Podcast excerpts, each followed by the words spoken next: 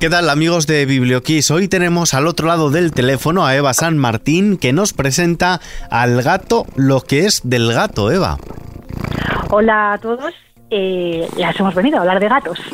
Pero antes de hablar de gatos, vamos a hablar un poquito de ti. Antes de contarnos qué nos vamos a encontrar en estas páginas, por favor, Eva, define tu profesión, define a qué te dedicas o cómo nos podemos referir a ti. Pues yo soy experta en comportamiento felino profesional. Es decir, soy la primera española em, acreditada como experta en comportamiento felino por International Cat Care, que es una organización científica que reúne a muchos de los grandes expertos en comportamiento felino del mundo. Es decir, eh, esto me acreditó, con ellos he aprendido qué necesitan los gatos y porque a veces lo pasan mal a nuestro lado. Y es decir, esto me, dio el pasaporte para poder dedicarme profesionalmente a los gatos y yo tengo una consulta de comportamiento felino, tanto a domicilio online, en la que ayudo a, pues, a los humanos que vivimos con estos preciosos amigos ronroneantes a entenderlos mejor y también a resolver sus problemas de convivencia cuando esto cuando estos surgen. Soy una psicóloga felina, si lo queremos llevar al terreno al terreno más humano. Pues haciendo esa analogía psicóloga felina, ¿qué nos vamos a encontrar en estas páginas? Pues Al gato lo que es del gato es una guía pionera para el gran público en español y también es una guía definitiva que nos va a ayudar a entender qué nos dicen, qué sienten y qué necesitan nuestros gatos para ser felices a nuestro lado. Los gatos arrastran una falsa, una falsa reputación de ser animales enigmáticos o ariscos o incapaces de querernos y bueno, eh, gracias a la ciencia del comportamiento felino que hoy se encuentra en una auténtica inmersa, una auténtica revolución a nivel internacional, sabemos que todo esto, estas ideas falsas son cosas del pasado, agua pasada y bueno, que los gatos nos quieren, que son capaces por supuesto de crear lazos eh, emocionales y de amistad con otros animales, con otros gatos, con otros perros y por supuesto con los humanos. Y bueno, es una gata, es una, es una guía para para que ellos sean más felices y que nosotros también seamos más felices a, su lado.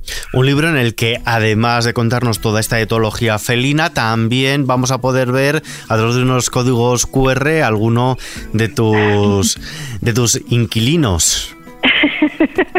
sí, de mis preciosos. Yo vivo con, con siete gatos eh, mimados, felices, todos rescatados de la calle o adoptados. Aquí tengo ahora mismo justamente encima que acaba, a Frida que acaba de apoderarse de mi hoja de papel donde estaba tomando notas. Y esto lo entendemos bastante bien quienes vivimos con gatos. Em, y en estos QR lo que he querido hacer es, bueno, es hacer más accesible todo el conocimiento que, que no tanto a nivel formación, sino también a nivel profesional, que me ha dado estos años de experiencia y os enseño pues a mis propios gatos em, cómo viven, cómo les doy de comer, cómo jugamos en casa, em, cómo gatifico mi casa. Bueno, está lleno de, de, de mi propia experiencia para que para acercar a los lectores, yo creo a pues a facilitar ¿no? el trabajo y ver que hacer felices a nuestros gatos es, fácil si sabemos cómo, claro. Bueno, entonces, si escuchamos algún maullido o algún ronroneo de fondo, saludamos y tan a gusto. Sí, sí, eh, decías antes que es innegable que los gatos tienen una gran personalidad, una gran gaticidad, podemos decir. Los gatos tienen personalidad, si lo queremos decir de forma divertida. Los gatos tienen una personalidad y, es cierto, y son eh, no son ariscos, ni vengativos, ni todas estas cosas que ya hemos dicho que son, las hemos descartado, la ciencia las ha descartado. Eh, podemos y debemos maullar bien alto, que los gatos nos quieren y es cierto que nos demuestran su amor pues a su, de una manera eh, peculiar, distinta y tal vez a veces eh, poco comprensible para desde el punto de vista del humano. Es cierto que los gatos, los perros son más mm, expresivos, más descarados a la hora de expresarnos su cariño, ¿no? Y yo, eh, y yo, por ejemplo, mi perrita Lulu, que también vivo con una perrita, yo adoro también a los perritos, por supuesto, pues todas las mañanas me baila una rumba, ¿no? Para, para, desearme los buenos días. Claro, los gatos no hacen esto, pero los gatos tienen formas de demostrarnos también eh, su amor, ¿no? Y ellos nos lo demuestran de forma más sutil, tal vez mm, con un guiño de ojos o frotándonos su cuerpo suave en nuestras piernas o a través simplemente como está haciendo ahora Frida conmigo y seguro que si nuestros oyentes eh, viven con algún gato, seguro que saben también de lo que estamos hablando, simplemente estando aquí cerca. Y bueno, sí que es cierto que pueden ser más tímidos si los, si los comparamos con los perros, pero, pero creo que merece mucho la pena ganarse la amistad de un gato. Pero has dicho que no son vengativos, pero claro, si por ejemplo estamos fuera de casa un día o más tiempo de la cuenta, al llegar nos encontramos alguna sorpresa, alguna gato trastada o que nos han dejado un regalito al lado del arenero, ¿nos están vengando? ¿Nos están castigando? No, nunca, nunca, nunca. Esto es lo primero que insisto siempre. Los gatos no hacen todo ese tipo de comportamientos o de problemas de comportamiento que, que realmente muchas veces son comportamientos naturales que nosotros interpretamos como problemas de comportamiento porque nos resultan, nos resultan incómodos, ¿no? Estos son, estos problemas suelen ser fruto del miedo o de la ansiedad. Eh, los gatos nos echan de menos y esto es algo revolucionario también que la ciencia ha descubierto. ¿no? Hay un estudio brasileño que nos demuestra que uno de cada tres gatos no solamente nos echan de menos, sino que es que lo pasan realmente mal, sufren ansiedad por separación cuando no estamos en casa. Los problemas de arenero nunca tienen que ver tampoco con esto y seguramente yo lo primero que hago siempre es revisar esos areneros en casa y seguramente hay algún problema más con el arenero em, o hay un problema de ansiedad, lo han pasado mal y es verdad que los gatos son menos expresivos que los perros a la hora de decirnos que lo están pasando mal, ¿no? Un perrito sabemos que pues se pone a ladrar, se pasa toda la noche ladrando o no destroza eh, el sofá o el cojín, lo que tengan a, lo que tengan a mano. Los gatos son mucho mejores en, en ocultarnos estas emociones, pero esto no significa que para nada lo hagan lo hagan por maldad, al revés, es, es al revés, suele ser más bien un, lloro, un lloro de un, un lloro de ansiedad y, y una forma de decirnos, bueno, que tal vez el arenero no estaba lo suficientemente limpio mientras que hemos estado tanto tiempo fuera, por, ejemplo. Sí, eh, somos sus esclavos. Bueno. el gato no es que sea doméstico, es que se ha acercado a nosotros por su conveniencia. Pero no sé hasta qué punto es como los memes que vemos en las, en las redes sociales. Creo que los gatos son muy divertidos. Eh, Eso sin creo duda. que los, creo que los gatos merecen que los cuidemos todo lo que les cuidamos y creo que podemos bromear un montón y, llamarnos esclavos. Yo creo que esto es bueno, esto es parte de, de la relación que establecemos con ellos. No es cierto. A ver, los gatos se han domesticado a sí mismos. La historia de domesticación del gato es mucho más corta que la del perro y también ha sido mucho más peculiar. Eh, esto hace los gatos se acercaron a nosotros, nos acercaron sus preciosos bigotes hace 8.000, 10.000 años. Y bueno, sí, es verdad, era, tuvimos asentamiento, nos asentamos por primera vez en territorios, nos asentamos, eh, nos dedicamos a la agricultura, teníamos roedores a nuestro alrededor y aquellos gatitos que supieron aprovechar esta fuente de alimentos se fueron quedando con nosotros. Pero esto no significa que los gatos no disfruten de nuestra compañía, ni muchísimo menos. Y, no, yo creo que merece la pena. Tenemos que cuidar quienes. Yo creo que no podemos hablar, por ejemplo, con los gatos. Siempre esto es una broma, ¿no? Eh, los gatos tienen, los perros tienen propietarios y los gatos tienen jefes, ¿no? al revés. Sí. somos los, sí, los gatos tienen jefes, que somos nosotros, ¿no? O sea, al revés, esclavos. Eh, bueno, creo que esto es una forma de bromear. Creo que tanto perros como gatos merecen que, que los cuidemos porque ellos dependen enteramente de nosotros y esto creo que es importante que, que lo asumamos, ¿no? Que su felicidad depende de nosotros. ¿De dónde surge esa fascinación por los gatos? Tanto tuya propia como en general el, ser humano. Pues sí, los gatos tienen, es verdad que despiertan en nosotros emociones muy intensas. Em, o los quieres o los odias, ¿no? Como a veces decimos, los, yo creo que más bien los temes o no los conoces. Eh, desde luego los gatos tienen tienen armas de persuasión felinas eh, muy potentes y, por ejemplo, si nos fijamos en sus caritas, tienen unos ojos mm, muy grandes, ¿no? Eh, en comparación con, una cara muy pequeña. Si nos fijamos, eh, los ojos de los gatos son del mismo tamaño aproximadamente que el nuestro. Y eso en una carita mucho más pequeña. Es decir, comparten rasgos que si nos fijamos se reproducen también en los bebés humanos. Y mm, y esto, pues digamos que de alguna forma toca nuestro subconsciente, ¿no? Eh, igual que tenemos ganas de cuidar a un bebé humano, pues bueno, esto de alguna forma despierta, nos parecen irresistibles, nos parecen muy elegantes. También tienen otras otras otras armas como este maullido, el maullido de los gatos, es, una forma de comunicarse que, reservan para nosotros en exclusiva, es decir, los gatos adultos no se maullan entre sí, esto es una cosa que eh, nos reservan a nosotros y por lo tanto creo que tenemos que asumir como un, como un acto de amor y de intentarse comunicar con nosotros y estos maullidos eh, agudos siguen compartiendo frecuencias con el canto de un bebé humano. Pero es más, este ronroneo, este mm. este sonido burbujeante y vibrante del que antes hablábamos, también... Y que tanto nos relaja, podría decirlo. Exacto, es que es casi mágico, ¿no? Es un reconfortante. Pues este ronroneo, de nuevo, tiene unas. Eh, los gatos insertan frecuencias entre los 300 y los 600, y entre los 300 y 600 hercios que son similares a las frecuencias que tiene el llanto humano. Es decir, de alguna forma los gatos, mm, digamos que se han domesticado a sí mismos para que nosotros los queramos y los queramos mucho. Sí, sobre eso te iba a preguntar. Son una muy buena compañía, creo que son muy buena compañía. Sobre eso te iba a preguntar ahora.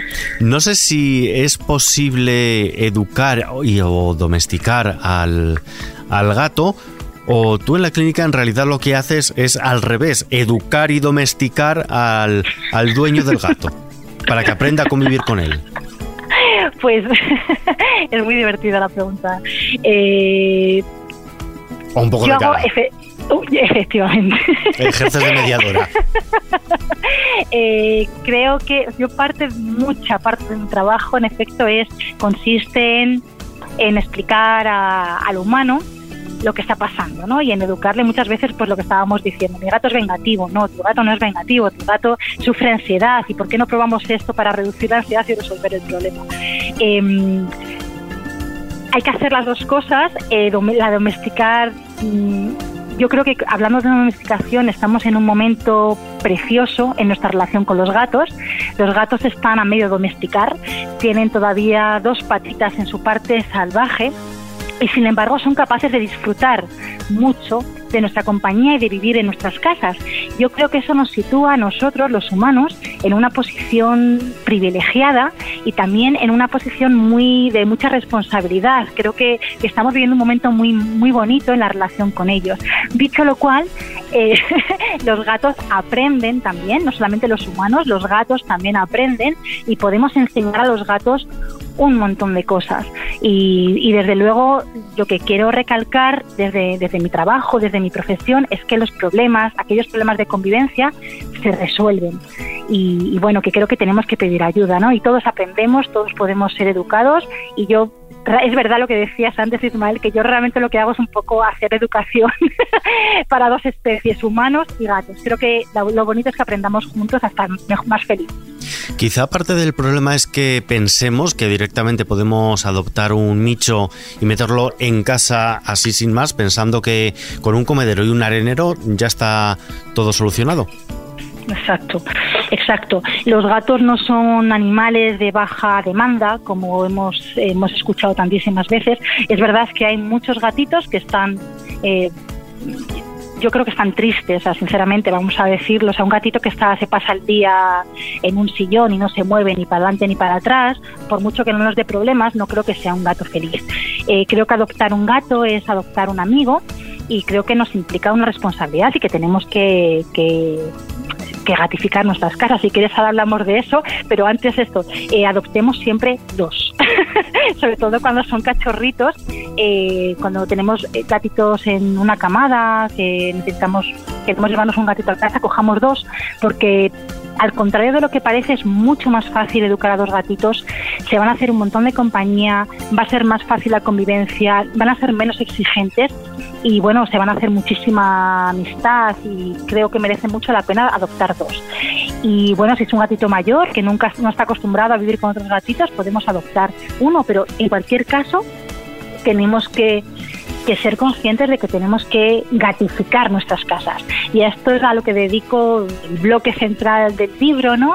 Eh, la gatificación. Yo veo nuestras casas como una sabana para nuestros pequeños tigretones y creo que esto nos ayuda a visualizar qué necesidades tienen. Necesitamos colocar rascadores adecuados donde ellos puedan hacerse las uñas y dejar su olor para sentirse tranquilos. Necesitamos colocar zonas elevadas, árboles gatunos son esenciales en casa y todavía mejor si los colocamos cerca de una ventana pues interesante y soleada, que yo llamo una telegatuna, ¿no? A todo el mundo nos gusta sentarnos en algún momento del día o a escuchar un precioso podcast como este, o, a, o a ver, a ver los pájaros, la, vida Perdona, te interrumpo un segundo. Escuchar el podcast con la, con la manta y el gato encima, por supuesto por favor, por favor, por supuesto. creo que eso es el plan definitivo. y con un y creo que sí, que tenemos que, que ser conscientes de que tenemos que diseñar espacios en los que no solamente los humanos, sino que también los gatos puedan ser felices. Y que esto es muy compatible con, con, la decoración que ahora nos gusta. Ahora mucha gente estamos obsesionados con la decoración un poco nórdica, minimalista. No pasa nada se puede hacer siempre que cumplamos las necesidades de los gatitos y bueno, y si hay que también tenemos que recordar, por ejemplo, que tenemos que jugar con ellos, ¿no? El, el, el, juego no es un lujo, es una necesidad para nuestros gatos. Y los gatos que no juegan, pues empiezan a sentir frustración, eh, no pueden poner en marcha su comportamiento natural y al final pues están tristes o nerviosos, eh, nos despiertan por la noche, en fin. Creo que creo que una, una adopción consciente, como todo tipo de relación, creo que hay que cuidarla, hay que aprender. Yo lo que he intentado hacer en este libro he acercado toda, los última, la, toda la última ciencia, los conocimientos internacionales que tenemos de, gatos, que por suerte ahora, como te comentaba, sabemos un montón más que hace muy pocos años. He intentado hacerlo de una forma muy digerible, ¿no? O sea, creo que es un muy buen punto de partida y además un libro creo que muy generoso y divertido de leer para saber qué necesitamos hacer para que para tener una vida feliz junto a nuestros gatitos y estoy segura que todos los que vivimos con gatos es lo que es lo que queremos desde luego hablamos de adopción de gatos y comentabas adoptar en pareja pero tiene que ser en pareja de, dos michos o en pareja mixta, por ejemplo, tener un gato que se entretenga con el perro en casa o, o por ejemplo, yo eh, hace años tuve un gato que se llevaba de maravillas con el hámster. ¡Wow! ¡Qué bonito! Qué bonito. Em, la vida social de los gatos ha sido infravalorada y lo que estás contando, lo que estamos contando, eh, hay amistades gatunas estupendas, gatos con hámster, em, gatos con gatos, gatos con perros, por supuesto, por supuesto que sí.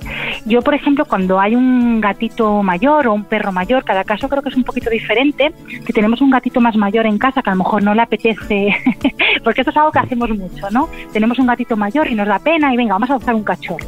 Y claro, a lo mejor no es no es la mejor idea para el gatito mayor, porque de repente este cachorro tiene mucha exigencia, quiere jugar, y el gatito mayor pues no, no está en la misma onda. Es una abuelete que quiere tranquilidad. Exacto. O quiere jugar, pero de una forma más tranquila. Entonces, en este caso, adoptemos dos, dos gatitos porque se van, van a jugar juntos, pero a la vez van a hacer compañía a nuestro gatito mayor. Con los perros pasa igual. Un perrito hay perritos que se llevan de maravilla con gatos y viceversa. De hecho, a veces eh, es más fácil presentar ¿no? y que se lleven bien un gato y un perro que dos gatos. Depende de las circunstancias. Desde luego, con el perro yo lo que siempre cuido es que sea un perro que ha aprendido también a, llevarse bien con otros gatos, ¿no? que no tiene un, pues una historial por lo que sea, por miedo, por lo que sea, de que ha estado persiguiendo gatos o teniendo miedo a gatos. Em, y con el gatito, pues es un cachorrito, enseguida aprenderá que este perro es maravilloso.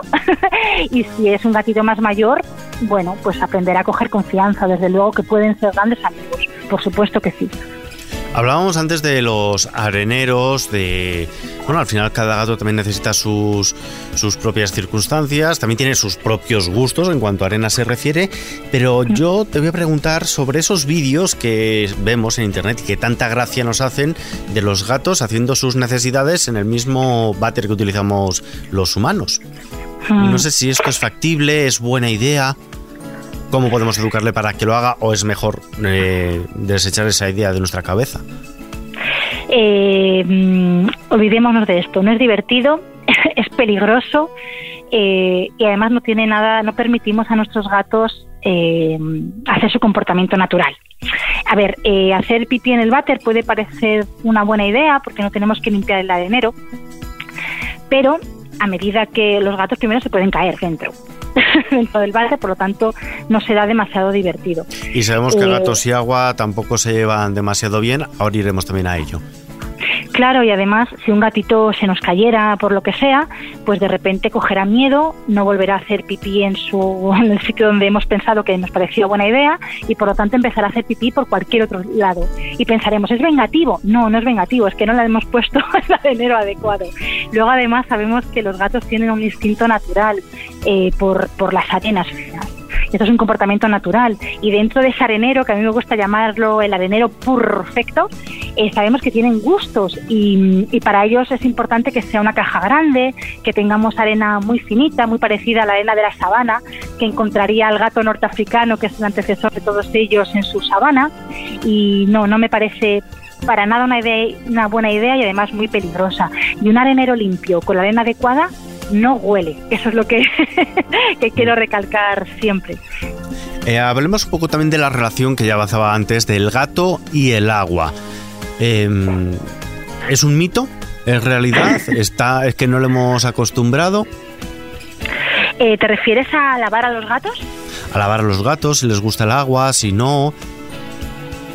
A, em, los si les gusta tener el agua cerca de la comida también, importante punto. Muy bien apunto todo, que está, son preguntas muy interesantes. Espero que no se me olvide nada. Y también voy a aprovechar, aquí ya aprovecho. Eh, los gatos no necesitan que los lavemos. Esto es así. ¿Vale? Es verdad que tal cual. Esto es una. Em, tal cual. Así de claro. No necesitan porque los gatos pasan nada menos que una tercera parte del tiempo que están despiertos lo dedican a acicalarse lo dedican a limpiarse y a limpiarse y a limpiarse y a limpiarse. O sea que cuando les acariciamos y automáticamente se, se limpian, no se lo tenemos en cuenta, ni nos están despreciando. No, los gatos no nos desprecian. Seguramente a veces ocurre, y yo, yo casi lo veo, fíjate, eh, dos gatos amigos se acicalan mutuamente.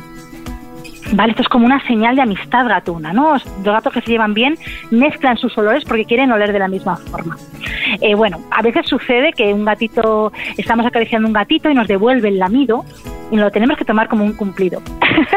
Dicho lo cual, es verdad otras veces que tenemos las manos, pues tal vez mm, si nos hemos puesto crema o venimos de la calle y tenemos un olor un poco extraño y acariciamos a nuestros gatos, claro, para ellos este olor extraño en su cuerpo, que llevan todo el día limpiando ¿no? y esmerándose en oler de una determinada manera, le resulta extraño. Y a nivel de supervivencia, sus genes les dice que no pueden oler a nada extraño, ¿vale? Porque esto les haría como más vulnerables a, un, a una posible amenaza. Entonces, yo creo que no nos tenemos que tomarlo como mal, yo creo que bueno, es, algo, es algo divertido y curioso. Eh, lavar a los gatos no hace falta, es cierto que, por ejemplo, si tenemos un gatito recién traído de la calle, lleno de pulgas, o por ejemplo, yo cuando adopté a mi gatita Marte, estaba la pobre metida en un, en un motor de un coche, que esto sucede mucho, y tuvimos que sacarla con el dedo, la, bueno, cuento la historia un poco, ¿no? que nos dejamos morder para que saliera del capó del coche. Claro, mi gatita Martes llegó completamente llena de grasa de coche hay que limpiar, hay que lavar, pero esa vez es suficiente. En un barreñito con pies donde pueden hacer pie, calentito, pero por lo general no hace falta que bañemos a los gatos. Dicho lo cual, el agua eh, si no le cogen miedo, para los gatos es muy importante las experiencias tempranas, aquello que viven entre las dos y las ocho semanas de vida. Si los gatitos aprenden que el agua es algo divertido y, y, con lo que se puede jugar, por ejemplo, pues hay muchos gatos que disfrutan de los juegos en barreños de agua, que sean poco profundos, que no sean peligrosos para ellos, pero podemos poner pues tapones, pelotas de ping-pong. Yo cuento, por ejemplo, en el libro también un, truquito para que los gatitos beban más agua y cuando vienen de la calle suelen, suelen estar muy deshidratados. Y yo utilicé pues un, un barreño realmente de cerámica, bajito, con una pelota de ping-pong y bueno, mis tres últimos gatitos que adopté juntos eh, se pasaban el día jugando al waterpolo gatuno mm. y ya de paso paso pues bebían agua y esto es divertido. El, el agua, por otra parte, también que porque es lo que les dice sus genes, cuando tienen que beber agua es mejor que no esté, muchos gatos prefieren que el agua no esté cerca de la comida, ni por supuesto del arenero. Y esto es porque a ellos les gusta el agua fresca, que no esté contaminada, y a veces pues está eh, la comida, deja olores en el agua, entonces el agua para que ellos beban todo el agua que necesitan, que ellos son muy malos bebedores, por su naturaleza desértica yo aconsejo siempre que tengamos varios cuencos de comida repartidos por casa y mejor si puede ser de cerámica, de cristal, en fin. ¿Y, estas fuentes de agua corriente son una buena idea o es... Muy buena idea. ¿O depende del gato? Muy buena idea. Depende del gato las hay, son siempre buena idea, porque los gatos sienten fascinación, como estábamos diciendo, em, sus genes les dicen que el agua fresca, el agua corriente, ¿no? el río, pues es agua, agua, agua de fiar. Sí que no está, no está estancada. Claro, y ellos em, se toman muy en serio la supervivencia y todavía esto lo tienen, lo tienen muy dentro nuestros gatos caseros. Si hay algo que les parece sospechoso o les parece peligroso, no, lo van a, no se van a acercar a él. Y hay muchos clientes que, que a raíz de decirle esto, ¿no? Y les separamos el cuenco de comida, jolín Eva, de repente mi gato está bebiendo más, tenía razón. Entonces, simplemente este gesto ya es interesante y las, eh, las fuentes son muy buena idea. Hay gatitos que sienten fascinación por el agua corriente y el hecho de sentir curiosidad ya les hace ir a beber. Entonces creo que es una cosa que, que merece la pena invertir y oye, tenemos la suerte de que a nuestro gato le guste ¿Y Adelante. ¿Y por qué hay algunos que beben de la pata? Que mojan la pata en el agua y luego se la, se la lamen. Hay a veces que es por simple juego. Los gatos son juguetones, los gatos son divertidos, les gusta hacer cosas increíbles, ¿no? Como digo ya a veces. hay muchos gatos que realmente eh, lo hacen por juego. Eh, es divertido meter la, eh, la, patita en el agua y ver cómo las ondas mm, se expanden. Y luego también sucede beber, tanto comer como beber, son momentos de vulnerabilidad, ¿vale? Me explico. Si estoy en la naturaleza o estoy en una casa con, muchos gatos y mucha gente, eh, el hecho de tener que agachar mi cabecita para beber agua me pone en situación de vulnerabilidad. Entonces, a veces nos olvidamos de rellenar el agua hasta casi la superficie, que es a lo que a ellos les gusta, hasta casi la superficie del cuenco. Si a veces rellenamos el cuenco hasta arriba, pero otras veces se nos olvida y está a medio llenar, y ellos no saben realmente qué altura, eh, a qué profundidad está el agua, lo que hacen es como este test, es meter la patita para simplemente descubrir a qué profundidad está hasta dónde moja.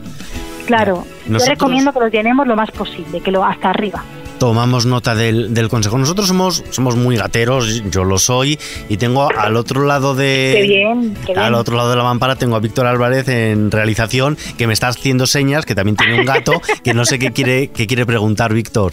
Yo, yo tengo una pregunta que estás hablando de lo de. ¿Qué tal, Eva, por cierto? ¿Qué tal, Víctor? Encantada. Qué bien que seáis gatunos todos, que seamos sí, Sí, sí, Somos muy, muy enamorados de estos pequeñines orejas picudas, así que bueno, eh, estabas hablando. estabas hablando de, bueno, de adoptar dos, dos michis. Eh, bueno, yo, el mío, Elvis, por ejemplo, que se llama, eh, en casa hay veces que se cuelan gatos en casa. Eh, pues es una zona de chalés, eh, bueno, eh, y algunos se salta la valla, y él parece que no le gustan las competencias, va corriendo a echarles, a darles con la pata, se sube directamente a la, a la valla para que no, no salten. ¿Es posible? ¿Es por tema a lo mejor de, algo de territorio o que, que defienden lo suyo? Sí, mira, te voy a explicar. Em, a ver, lo primero, todos los gatos son territoriales, todos ellos. Todos necesitamos, em, todos ellos necesitan sentir que un trocito del mundo es suyo y que en ese trocito del mundo ellos pueden ser felices, vivir tranquilos y bueno, que son los reyes, ¿no? Los tigretones de ese trocito del mundo que para Elvis es tu casa y su jardín. Entonces, claro, el hecho de que haya otros gatitos colándose en su territorio, esto no le hace gracia a Elvis. Em, efectivamente lo sienten, de hecho es un motivo de ansiedad que yo te recomiendo que le pongamos solución, Víctor. Creo que no he visto tu casa, pero a veces nos vale con, si tenemos un pequeño jardín, nos vale con crear una especie de protección, con elevar un poquito más la valla y a lo mejor eh, hacerle un como una, una pequeña inclinación hacia adentro para evitar que el virus no salga y los gatos no entren. A veces también vale pues, cuenta, podemos crear un gatio, que yo digo, que es un patio para gatos, es decir, crear un pequeño cerramiento para que Elvis sea el rey de su sabana y que no vea intrusos en casa. Claro, esto nos dice que Elvis ahora mismo prefiere ser el rey, el único rey de su casa, Víctor. Así que yo aquí hago de pronto. Correcto, él, es el amo, por así decirlo. sí, yo creo que merece la pena, pues esto, pensar en el modo de, cerrar este jardín, que esos gatitos se mantengan alejados de Elvis y que Elvis pueda volver a, sentirse el dueño de su casa. El, que a nos gusta.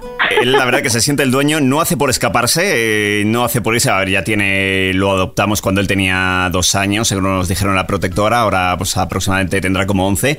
Él es un gato muy cómodo, está muy acomodado en su, en su casa, no, no hace por escaparse, eh, solo pide mimos, eh, nos da con la pata para que le acariciemos. Oh. Y, hay otra pregunta que quería hacerte. Un gato feliz y mimoso. Muy bien. Sí, la verdad es que Elvis. Había, otra pregunta que quería hacerte, Eva, sobre con el tema de, los viajes eh, al destino de vacaciones con, con el gato. Porque hay algunos que se ponen muy nerviosos y, no sé, esa idea de, tener que, medicarles para que duerman, que se pongan tranquilos. Es un tema, mm, tenemos varias opciones. Yo siempre digo que llevarnos a... los gatos son territoriales, como hemos visto, ellos em, confían mucho en ese trocito del mundo que les pertenece. Y cuando los llevamos de viaje, lo que hacemos es coger a un gato, soltarlo, llevárnoslo a un sitio y soltarlo en otro territorio eso ya de por sí, por su propia naturaleza, es un motivo mm, de miedo, de una ansiedad bastante fuerte. Sí. En un gato así como... Entonces, si son viajes cortos, de digamos dos, tres días, en principio, en general, no tiene ningún sentido plantearnos esto. Lo mejor sería em, contar con un familiar, un amigo, incluso contratar a alguien, una niñera, un niñero, eh, que cuida a nuestros gatitos en nuestra ausencia, ¿no? que venga a visitarles ojalá dos veces al día. Hay muchas protectoras ahora que, ofrecen este, este servicio de cat sitter y creo que está muy bien recurrir a ellos porque además ayudamos a otros gatitos y en fin. Eh, otros gatos que desde pequeños se han acostumbrado a viajar con nosotros, es cierto que lo llevan un poco menos mal. Han aprendido que esto de los viajes, bueno, puede ser divertido pero depende un poco del gato. Yo no creo, si son viajes, también tengo clientes que yo soy contraria siempre a esto de llevárnoslo, me cuesta porque sé que lo pasan mal, pero claro, también tengo clientes y entiendo que tenemos que hay gente que dice, es que yo paso un mes o dos meses de vacaciones fuera de casa, ¿no? En una segunda residencia. Es, es lo que iba a preguntarte yo, supongo también depende mucho de si es una segunda residencia que al final el gato también lo va a acabar asumiendo como su, su otro territorio.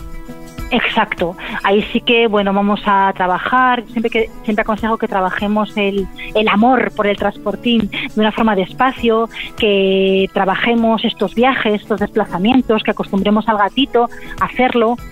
Em, y que cuando lleguemos a la nueva segunda residencia nos acordemos que nuestro gato necesitará siempre un periodo de adaptación eh, de algunos días en una habitación refugio que le hayamos preparado con todas sus cositas, simplemente para que él, bueno, que pueda volver a sentirse el reino y pueda volver a reconquistar ese nuevo territorio desde lo pequeñito a lo grande. Y bueno, y en cualquier caso, yo, esos entrenamientos yo los hago mucho en la consulta y creo que merecen un montón, un montón la pena, ¿no? Acostumbrar de forma preventiva casi a nuestros gatos a disfrutar del transportín, aprender a viajar si es que van a necesitar viajar, y, bueno, y puede ser una buena idea, depende del gatito, yo creo.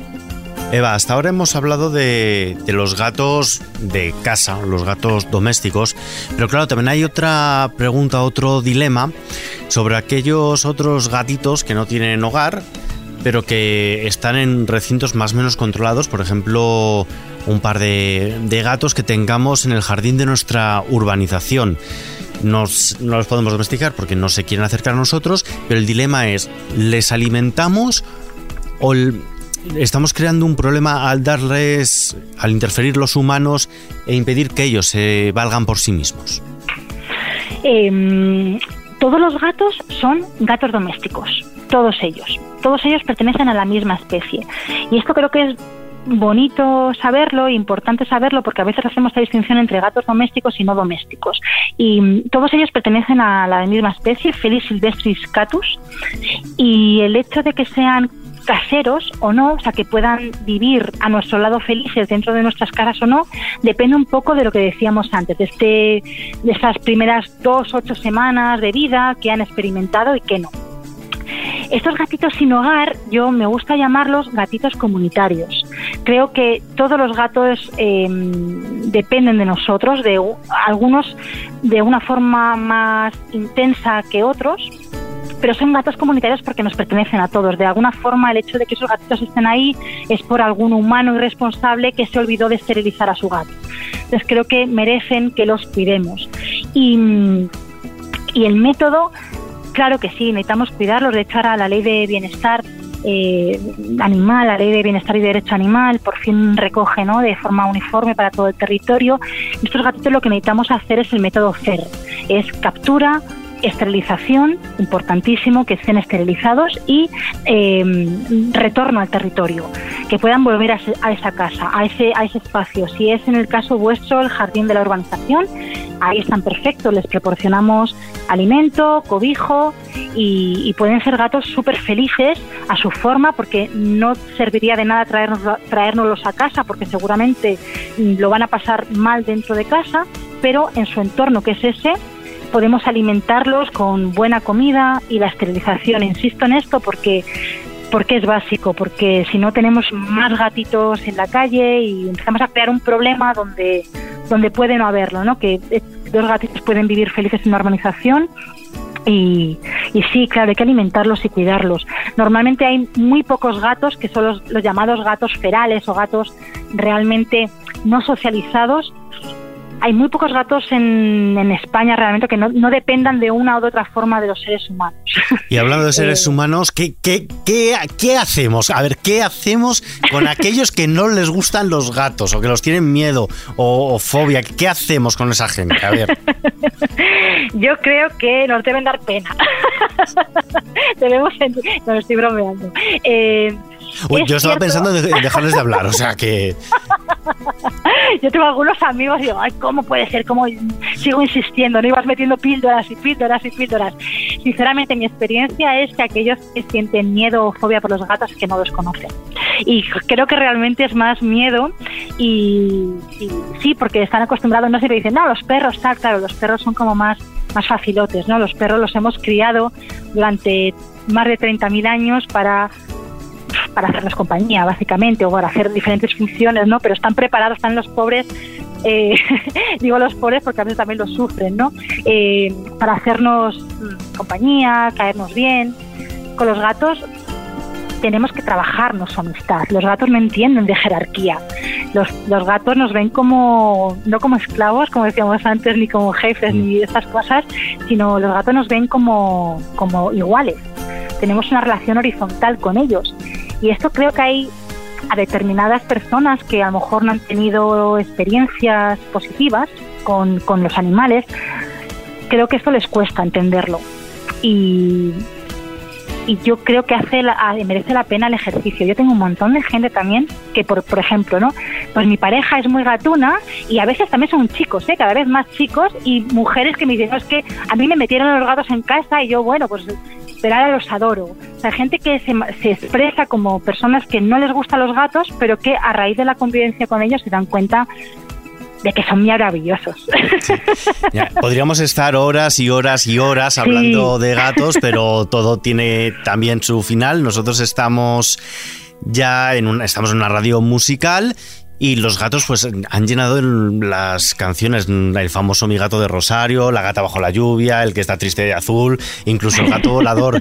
Pero no sé, Eva, ¿qué banda sonora le pondrías tú a este libro tuyo, a El al gato, lo que es del gato? Para mí los gatos son jazz yo lo tengo para mí, yo los veo andar y además yo escucho mucho jazz en casa, mucho en Relay, Peter, Oscar Peterson. Eh, y es que cuando pongo música en casa, cuando pongo jazz y los veo a caminar, digo, es que sois, sois música, sois, sois baile, sois, sois jazz. Yo creo que son la elegancia por antonomasia y para mí los gatos son jazz. Pues vamos a dejar a Víctor Álvarez que nos sorprenda con algo de jazz gatuno y nosotros nos despedimos. Eva San Martín, al gato lo que es del gato, editado por Planeta. Muchísimas gracias por pasar este rato maravilloso con nosotros. Muchas gracias a vosotros, ha sido un auténtico placer y nada, os mando abrazos y ronroneos. Hasta la próxima. Un abrazo, Eva. Hasta la próxima.